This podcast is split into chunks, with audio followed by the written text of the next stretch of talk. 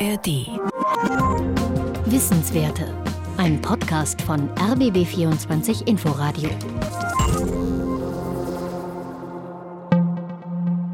Wir jungen Menschen sind die Zukunft, die Zukunft auch dieses Landes, die Zukunft dieser Erde. Und darum braucht es jetzt vernünftigen Klimaschutz, denn auch die folgenden Generationen sollen auf einem intakten Planeten leben können, wo sie nicht die Klimakrise fürchten müssen. Die persönliche Betroffenheit von den jetzt lebenden Menschen, also denjenigen, die heute im, die Rente eintreten und diejenigen, die eben erst geboren werden, das wird eine ganz unterschiedliche sein. Wenn wir das 1,5 Grad Ziel reißen, sind die Lebenschancen von mehr als drei Milliarden Menschen in Gefahr, heißt es vom Bundesministerium für wirtschaftliche Zusammenarbeit und Entwicklung. Die Zahl macht deutlich, wir müssen schnell handeln, aber auch gerecht. Denn die Folgen der Klimakatastrophe treffen manche Menschen mehr als andere. Junge mehr als alte, Menschen in armen Ländern mehr als Menschen in reichen Ländern. Was das genau bedeutet und wie gerechter Klimaschutz funktionieren kann, darüber rede ich heute mit RBB-Wissenschaftsredakteurin Tami Daum. Hallo. Hallo. Klimagerechtigkeit, das ist ja erstmal ein sehr großes, sehr umfassendes Thema und kann auch viel heißen. Lässt sich das vielleicht noch ein bisschen runterbrechen? Ja, also Klimagerechtigkeit lässt sich zumindest in verschiedene Bereiche einteilen, also in verschiedene Dimensionen. Da gibt es zum Beispiel die Dimension der Generationengerechtigkeit oder die Dimension der Gendergerechtigkeit. Wir können aber auch auf Unterschiede zwischen dem globalen Norden und dem globalen Süden schauen. Dabei ist wichtig, ungerecht ist es jetzt schon. Das wird durch die Klimakrise nur noch verstärkt. Über Generationengerechtigkeit zum Beispiel wird ja im Zusammenhang mit Klimapolitik schon extrem viel gesprochen und auch gestritten. Lass uns damit mal anfangen. Also grundsätzlich ist damit gemeint, dass vor allem junge Menschen stärker unter der Klimakrise leiden werden, richtig? Genau. Also die jüngeren Generationen werden die Folgen der Klimakatastrophe deutlich mehr zu spüren bekommen als die älteren. Das ist ungerecht, weil junge Menschen ja kaum was für die bisherige Erderwärmung können. Sie haben ja noch nicht so viele Emissionen verursacht wie ältere Menschen. Ich habe darüber mit Samira Gandur gesprochen. Sie ist Aktivistin bei Fridays for Future und macht gerade ihr Abi hier in Berlin. Und in unserem Gespräch hat sie natürlich viel in die Zukunft geschaut, darum geht es ja auch irgendwie. Sie hat aber auch ein paar Folgen der Klimakatastrophe angesprochen, die jetzt schon spürbar sind. Zum Beispiel die Flut im Ahrtal, aber auch die Fluten in Slowenien und in Österreich vor einigen Monaten. In Österreich war vor allem der Süden des Landes betroffen, also Tirol und Salzburg. In Slowenien waren zwei Drittel des Landes überflutet. Die Schäden werden da auf mehr als eine halbe Milliarde Euro geschätzt. Das ist kein Einzelfall, das ist kein Starkregen, das ist die Klimakrise, die anklopft. Und natürlich, folgende Generationen werden damit viel mehr betroffen sein. Das wird alltäglich für sie sein. Sie werden in dieser Angst und in, diesen, in dieser Klimakrise aufwachsen. Damit geht einher, dass Leben einfach qualitativ schlechter wird, indem du dir einfach die ganze Zeit Sorge um die Klimakrise machst. Man kann sich ja nicht wirklich ein Leben aufbauen in Zeiten der Klimakrise, weil du weißt, es könnte jetzt schwinden von jetzt auf gleich. Sie sieht also eine wachsende Ungewissheit, die wir so noch nicht kennen. Wir wollen alle noch lange auf dieser Erde leben und vor allem wollen wir es den nächsten Generationen erträglich machen, auf dieser Erde zu leben und dass sie nicht unter extremen Folgen der Klimakrise leiden müssen. Und natürlich ist da eine Forderung, dass man jetzt handelt, damit die nächsten Generationen einfach auf den Straßen spielen können und keine Angst vor Klimakrise haben müssen. Wobei die Angst ja jetzt auch schon zu spüren ist. Also Klimaangst ist ja zum Beispiel ein Phänomen, das immer häufiger auftritt. Ja, darüber haben wir auch schon gesprochen in einer vorherigen Klimaausgabe. Lässt sich das denn auch in Zahlen fassen, wie viel stärker junge Menschen unter den Folgen der Klimakrise leiden werden als die älteren Menschen? Also lässt sich das auch wissenschaftlich nachweisen? Ja, da gibt es zum Beispiel eine internationale Studie mit Beteiligung des Potsdam Instituts für Klimafolgenforschung, kurz PIC, die zeigt ganz deutlich, dass die Klimakatastrophe und ihre Folgen eine große Bedrohung für die junge Generation ist. Zum Beispiel werden Kinder, die 2020 geboren wurden, zwei bis siebenmal so viele Extremwetterereignisse erleben wie Menschen, die 1960 geboren wurden. Da geht es vor allem um Hitzewellen. Ältere Menschen werden das selbst bei stärkerer Erwärmung in diesem Umfang nicht mehr mitkriegen, also im Laufe ihres Lebens. Du hast vorhin auch schon die Unterschiede zwischen globalem Norden und dem globalen Süden erwähnt. Das heißt, die jungen Menschen werden auch nicht überall auf der Welt gleich stark unter der Klimakrise leiden. Da treffen also mehrere Ungerechtigkeiten aufeinander. Genau, so ist es, ja. Das hat auch Dr. Nico Bauer vom Potsdam Institut für Klimafolgenforschung betont. Er ist Ökonom und hat sich viel mit der Gerechtigkeitsfrage im Klimaschutz beschäftigt. Die wesentlichen Dimensionen der Gerechtigkeitsfrage sind mit Sicherheit derjenige zwischen den ärmeren, weniger einkommensstarken, jüngeren Menschen in Entwicklungsländern und den eher älteren Gesellschaften in den entwickelten Ländern, die ein sehr viel höheres Einkommen und auch ein sehr viel höheres Vermögen schon haben. Da war Herr Bauer noch wichtig zu sagen, dass es innerhalb dieser Gruppe noch große Unterschiede gibt. Zum Beispiel zwischen Ländern, die fossile Energieträger haben, also viel auf Kohle oder Gas setzen und das auch exportieren, und Ländern, die das eher weniger nutzen und machen. Dadurch haben die ja eine sehr unterschiedliche Ausgangslage für den Klimaschutz. Wir können vielleicht noch mal auf die Studie von vorhin schauen. Die geht nämlich auch auf Unterschiede zwischen den jüngeren Generationen in reichen und armen Ländern ein. Und da zeigt sich zum Beispiel deutlich, dass junge Menschen aus Niedriglohnländern stärker betroffen sein werden. Wenn nach der Region geschaut wird, dann fällt auf, junge Menschen im Mittleren Osten und im Norden Afrikas werden häufiger Extremereignissen ausgesetzt sein und in Subsahara-Afrika werden Menschen, die 2020 geboren wurden, fast sechsmal mehr Extremereignisse erleben als jemand, der früher gelebt hat, als das Klima noch nicht so stark durch die Industrialisierung beeinflusst war. Da wurden ja eben noch nicht so viele Treibhausgase durch Menschen in die Luft gepustet. Nico Bauer hat da noch einen ganz interessanten Punkt hinzugefügt. Es ist schlicht und ergreifend so, dass Etwa ein knappes Viertel der Menschen, die heute über 60 sind, leben in den Ländern mit hohem Einkommen. Deutschland, USA, Japan etc.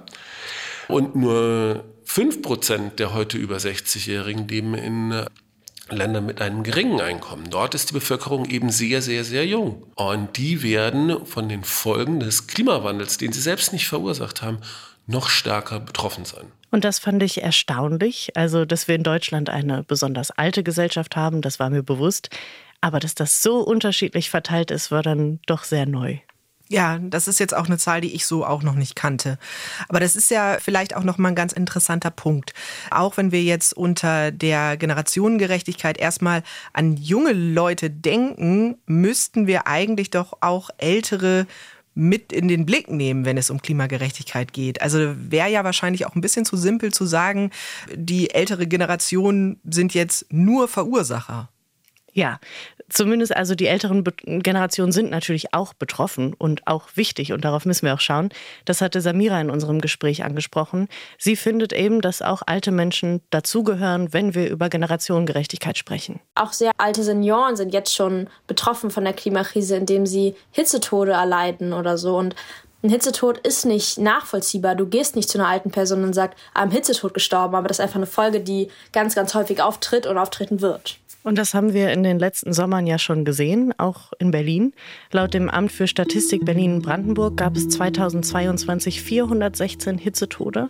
Das sind viermal so viele wie im Durchschnitt der Jahre 1985 bis 2021. Im November kam dazu noch eine Studie raus, also ganz frisch. Die wurde von 114 internationalen Wissenschaftlern und Wissenschaftlerinnen veröffentlicht. Und da wird das Thema nochmal global betrachtet. Und die Studie zeigt, selbst wenn wir die globale Erwärmung unter zwei Grad halten, wird die Zahl der globalen Hitzetode bis zur Mitte des Jahrhunderts um 370 Prozent steigen. Und das ist unfassbar viel. Und das ist, finde ich, total beängstigend. Also zwei Grad Erwärmung ist ja leider ein sehr realistisches Szenario. Und dabei wird in dieser Studie auch nochmal klar, lebensbedrohlich ist diese Hitze vor allem für Kleinkinder und alte Menschen. Und wie privilegiert wir in Deutschland sind, das zeigt auch die Zahl der Tage mit potenziell lebensbedrohlicher Hitze. In Deutschland waren das mit Blick auf die jüngere Vergangenheit fast acht Tage pro Jahr. Der globale Durchschnitt liegt aber bei 86 Tagen. Okay, auch hier nochmal ein ganz krasser Unterschied. Und auch das ist ja Gegenwart, von der wir jetzt sprechen. Wir hatten das ja eben auch bei der Studie zu den jungen Menschen. Der Unterschied zwischen dem globalen Süden und dem globalen Norden wird hier auch einmal mehr deutlich. Also geht es Deutschland ja irgendwie noch gut in Anführungszeichen. Hast du denn auch noch mehr aktuelle Zahlen gefunden, inwiefern manche Länder oder Kontinente vom Klimawandel jetzt schon stärker betroffen sind als andere? Ja, es gibt zum Beispiel einen Bericht der Weltwetterorganisation, der kam dieses Jahr raus. Und der zeigt, in Afrika wurde es in den letzten Jahrzehnten immer schneller, immer heißer. Das hat natürlich Folgen. 2022 waren in Afrika mehr als 110 Millionen Menschen von Extremwetterereignissen betroffen. Also zum Beispiel von Starkregen, wir hatten gerade die Hitzewellen oder eben Wirbelstürmen. Und im Bericht steht außerdem, dass mindestens 5000 Menschen wegen Dürren oder Überschwemmungen gestorben sind.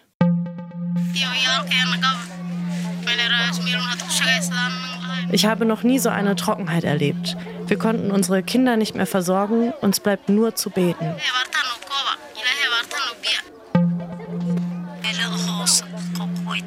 Ich komme aus der Chabelle-Region. Vier Regenzeiten sind dort ausgefallen. Kühe und Ziegen sind gestorben. Von unseren Farmen ist nichts mehr übrig. Drei meiner Söhne sind unterwegs an Hunger und Durst gestorben. Ich habe es mit vier meiner Kinder hierher geschafft. Wir haben nichts.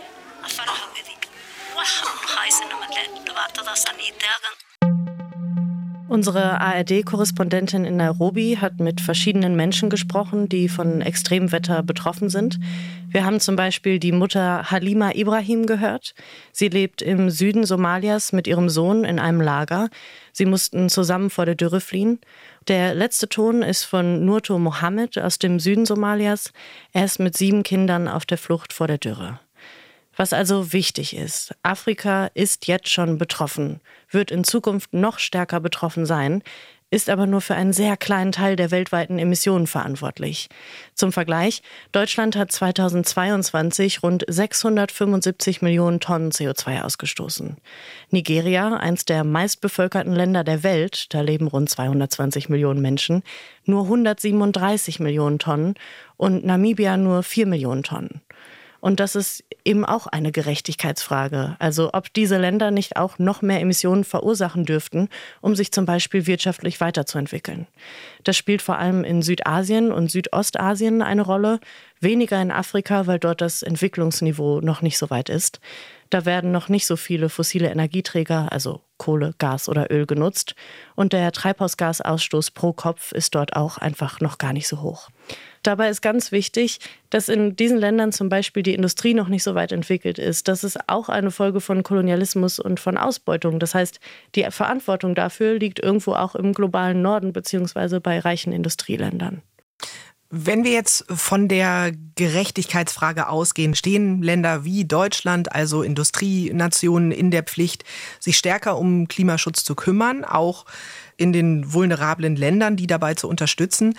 Da geht es ja um hohe Summen. Wie hoch sind denn die Forderungen, die da jetzt im Raum stehen?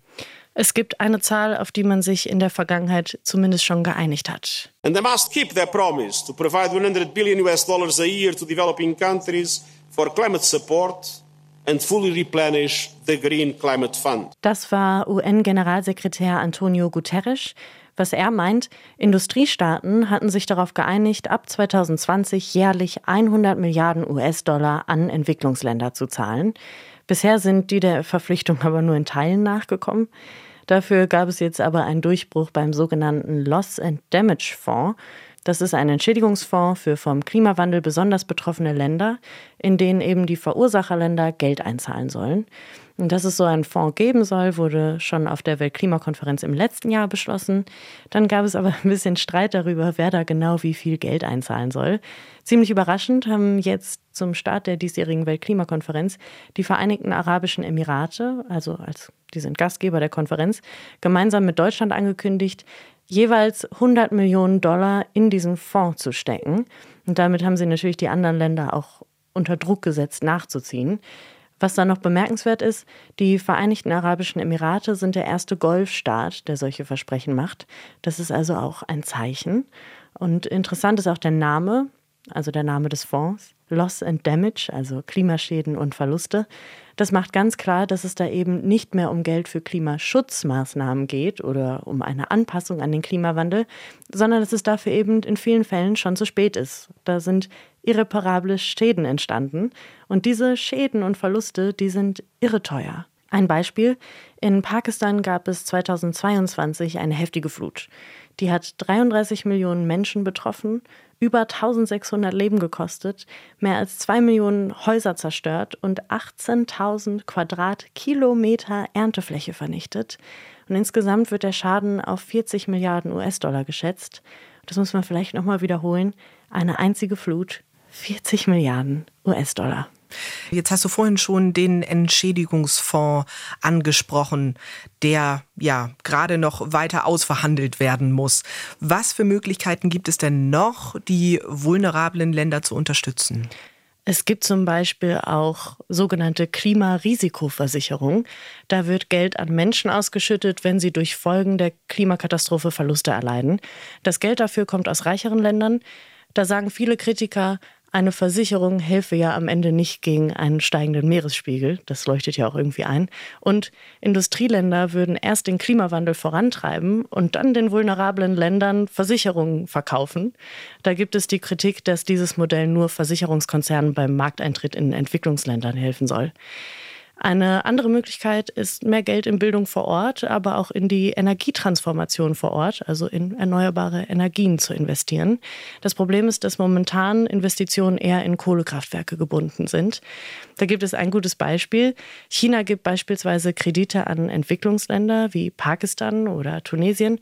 Und diese Finanzmittel sind gerade eben noch geknüpft an die eben genannten Investitionen in Kohlekraftwerke. Jetzt gibt es allerdings eine Initiative durch die G20, dass Kohlekraftwerksprojekte, die grenzüberschreitend durch die G20 mitfinanziert werden, äh, dass man die nicht weiter verfolgen soll, nicht weiter verfolgen möchte. Das würde bedeuten, dass aber auch weniger Investitionsmittel in diese Länder fließt. Jetzt kann man natürlich, und das ist eine vagere Aussage, diese Investitionsmittel auch umwidmen, vertraglich. Ja, also man behält das Finanzvolumen bei, aber man investiert jetzt nicht mehr in Kohlekraftwerke, sondern in erneuerbare Energien und die dazugehörige Infrastruktur, also Speicher und so weiter.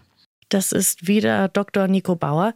Er hat sich das noch genauer angeschaut und hat mir erzählt, dass wir hier von Investitionsmitteln über die nächsten fünf Jahre von etwa 150 Milliarden Dollar reden. Allerdings ist es auch so, dass die Entwicklungsländer ihrerseits in der Vergangenheit mit Krediten durch finanzkräftige Länder, sei es jetzt die USA, sei es auch Deutschland, aber eben auch China, durchaus zweifelhafte Erfahrungen gemacht hat, was die politische Unabhängigkeit angeht. Weil nicht gezahlte Kredite werden auch sehr gerne als politisches Druckmittel benutzt.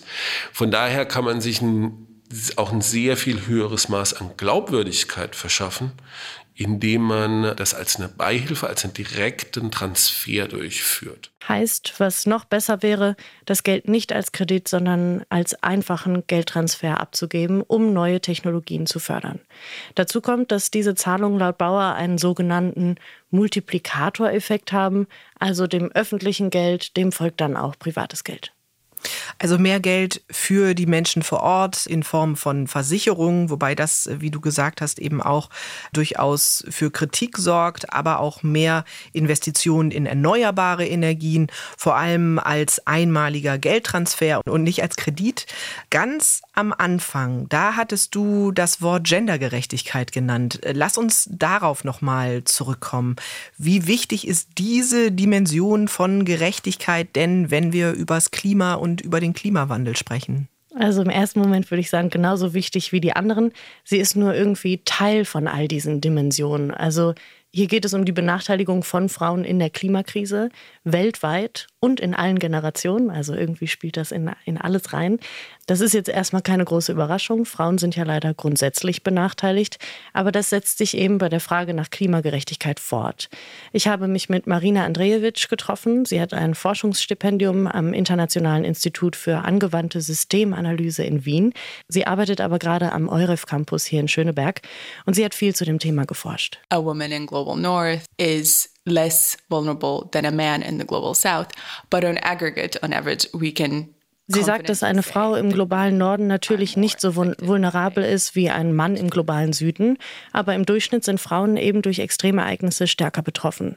Hier ist wichtig, es geht nicht nur um den schlimmsten Ausgang, also dass mehr Frauen sterben, es geht auch darum, was nach einem Extremereignis passiert.